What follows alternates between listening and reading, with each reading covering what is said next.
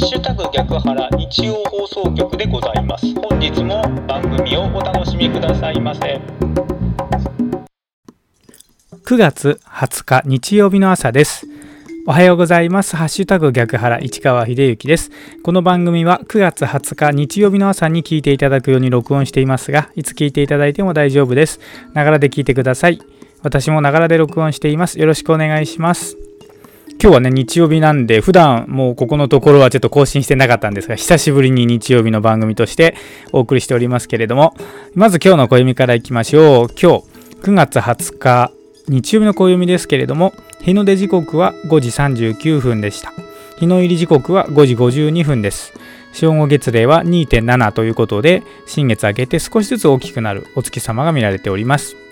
今日9月20日日曜日です。日の出時刻は5時39分でした。日の入り時刻は5時52分です。この情報は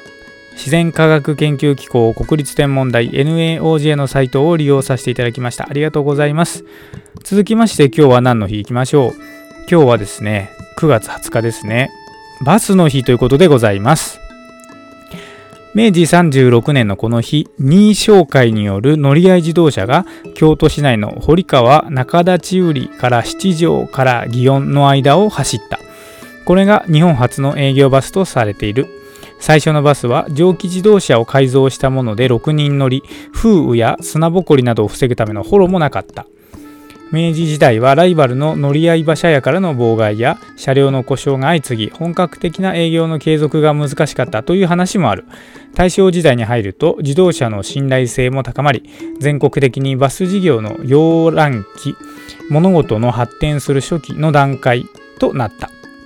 その頃は多くが数人乗りの小さな乗用車を使っていた。ということですね。9月20日はバスの日ということでございます。この情報は雑学ネタ帳というサイトを利用させていただきました。ありがとうございます。今日の番組でお届けする内容なんですけれどもね、スタンド FM で外部音源取り込みができるようになりましたという話ですね。ちょっと長いですけれども。まあ、このポッドキャストの番組ってね、ノートとポッドキャスト、それからアンカー、そしてスタンド FM っていう、ね、アプリ使って配信しているんですけれども、今までですね、スタンド FM のアプリっていうのは外部音源の取り込みができなかったんですよね。だからスタンド FM だけはそのスタンド FM のアプリを立ち上げてと録音していましてですねそれ以外のノートとか、ポッドキャストはですね、まだもう一つ別の録音機を同時にスタートさせて、2つ録音してたんですよね。ただ今回からですね、スタンド FM も外部音源取り込みができるというふうに変わったということ、アップデートされたということで、非常に僕個人的には助かるなという思いでおります。というのもですね、まあ、今までそういう意味では2つ同時に録音していましたので、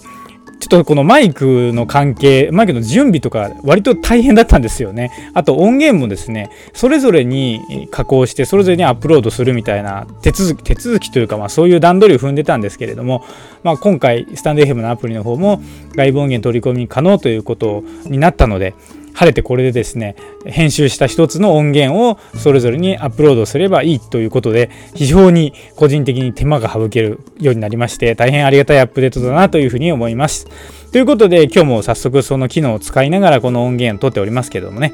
まあ、これからこういうような感じでこの「ハッシュタグ逆腹」お届けしていこうと思っております。